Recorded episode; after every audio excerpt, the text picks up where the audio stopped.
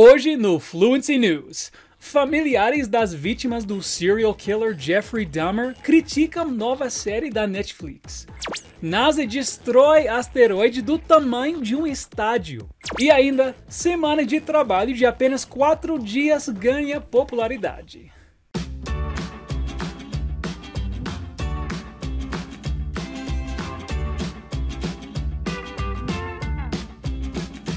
Hello, everyone. What is up? Scott Lowe here, and welcome to Fluency News, o seu podcast de notícias em inglês com comentários em português. Estou muito feliz que você está aqui treinando e melhorando o seu inglês. Não esquece que se você estiver me ouvindo do YouTube, pode ativar as legendas para acompanhar as notícias, praticando bem o seu listening e a sua leitura. E fique esperto que toda semana tem conteúdo novo para você no nosso portal fluencytv.com e também no YouTube. Já fique inscrito com o sininho para não perder nada. Now, let's get into it.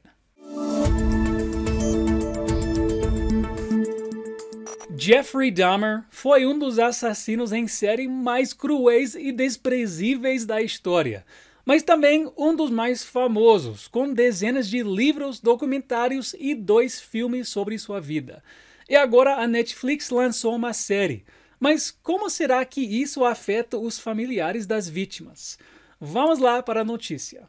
Jeffrey Dahmer, also known as the Milwaukee Cannibal, was responsible for the murder of 17 men and boys between 1978 and 1991. His sickening crimes involved dismemberment and cannibalism, and the new Netflix show about him quickly made the top 10 list of most watched. The victims and their family members are part of the story, many of them being portrayed on the show, but some have come forward saying that they were never contacted about anything, and that they felt that Netflix was making money off of their suffering.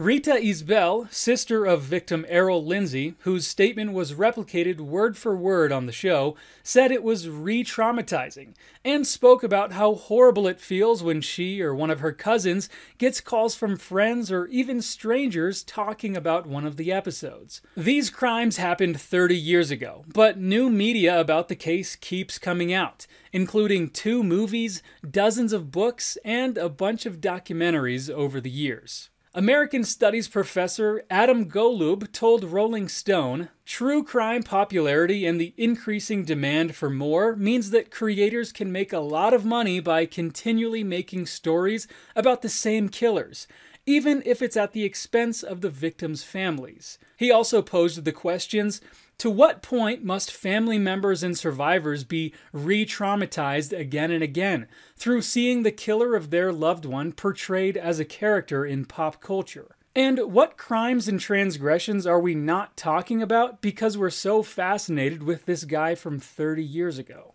É o dinheiro, né, gente? Se vai dar dinheiro, vai ter alguém fazendo. Mas eu não consigo nem imaginar o que esses familiares passaram e estão passando.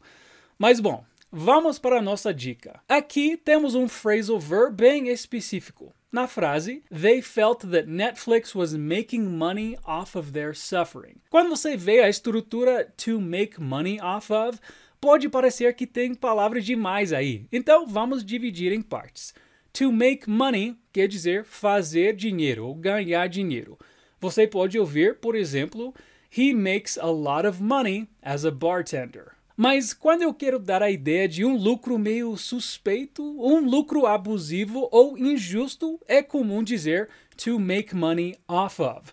Vamos ver na frase como fica. Jack is making money off of his friends. O Jack está fazendo dinheiro nas costas dos amigos. Isso quer dizer que o Jack está fazendo alguma coisa meio estranha e injusta para arrancar dinheiro dos amigos. E dá para falar sem o of também ficaria assim: Jack is making money off his friends. Resumindo então, make money off of, ganhar dinheiro com, mas de maneira inescrupulosa, que é o que os familiares das vítimas sentem que a Netflix está fazendo com eles.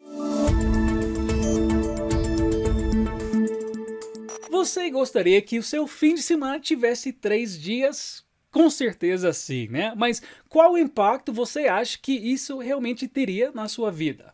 Vem ver o que está acontecendo nos lugares que já têm uma semana de trabalho de apenas quatro dias.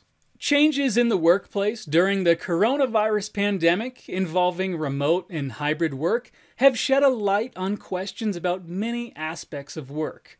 Are we working five days a week just because we have always done it, or is it really the best way? Even before the pandemic, some schools in the US had started trying the four day school week, a program that reaches 1,600 institutions nowadays. And the results in schools seem promising.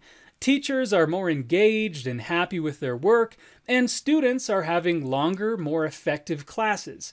But what about the professional field? Well, six months into the trial, the 41 participating companies in Great Britain stated that their productivity has either stayed the same or improved, and that employees have been having more time for themselves, which makes them more energized, less prone to making mistakes, and more productive when they are at work. The same trial is being conducted in other countries like the United States, Canada, Ireland, New Zealand, Australia, and Sweden, with results still being processed. And although this has been a topic of discussion since the 1950s, it might now be closer than ever to the reality of many. Hmm, será que agora vai? Quem sabe ao longo da próxima década isso chega na gente, né?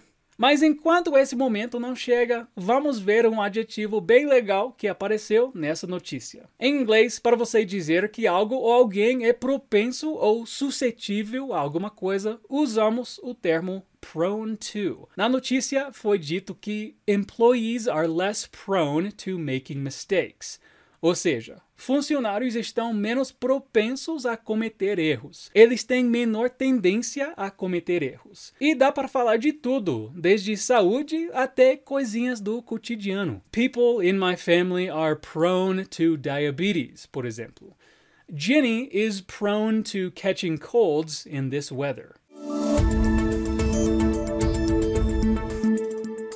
Enquanto a gente estava aqui na Terra, dormindo, trabalhando, fazendo nossas coisas, a NASA foi lá e fez o quê? Se preparou para salvar a Terra? Vamos juntos entender essa história, mas antes aproveita para mandar um episódio para os seus amigos que gostam de filme de desastre natural, tipo O Dia Depois de Amanhã. I know they're out there. NASA's first ever Earth defense test hit a big milestone today with a fridge sized satellite system called DART, Double Asteroid Redirection Test, hitting an asteroid the size of a stadium called Dimorphos, 11 million kilometers away from us. The asteroid was not a threat to Earth, but it did offer the perfect target for the mission. And according to the Asteroid Institute, if that rock really did hit Earth, it could destroy a small country. The plan was not to break or pulverize the asteroid as depicted in many sci fi movies, but simply to push it a little, just enough for it to miss a hypothetical Earth. The spacecraft collided with the asteroid at 15,000 miles per hour, and the moment was live streamed, showing the asteroid's surface coming into focus before the spacecraft hit it. Teams of NASA and Johns Hopkins University scientists hugged each other as DART's successful impact was confirmed. This is when science, engineering, and a great purpose, planetary defense, come together. And, you know, it makes a magical moment like this, stated a Johns Hopkins team member. It will take two months to confirm whether or not the impact was successful in changing the asteroid's trajectory, but the mission can definitely be considered an achievement. Nossa, que isso? Um filme? Nem parece real, mas ainda bem que estamos a um passo de proteger a Terra de um impacto gigante desses que a gente já viu em tantos filmes. E agora, a nossa última dica, que é sobre uma palavra que você já conhece, o just. Um dos usos do just é com sentido de precisamente ou exatamente. Vimos na notícia que o asteroide precisava se mover exatamente o suficiente para mudar de trajeto. Mas no dia a dia vemos em frases como This hot chocolate is just what I needed. I know just what to do to help Kelly. And this episode was just what you needed to practice English today. Okay, guys, that is it for this week's news. Obrigado por me acompanhar até o fim do episódio. Foi bom demais estar com você e espero que tenha gostado. E não esquece de comentar o que achou das notícias. E se você gostou do episódio, não esquece de compartilhar com a galera e se inscrever aqui no canal. I'll see you next week. Peace out.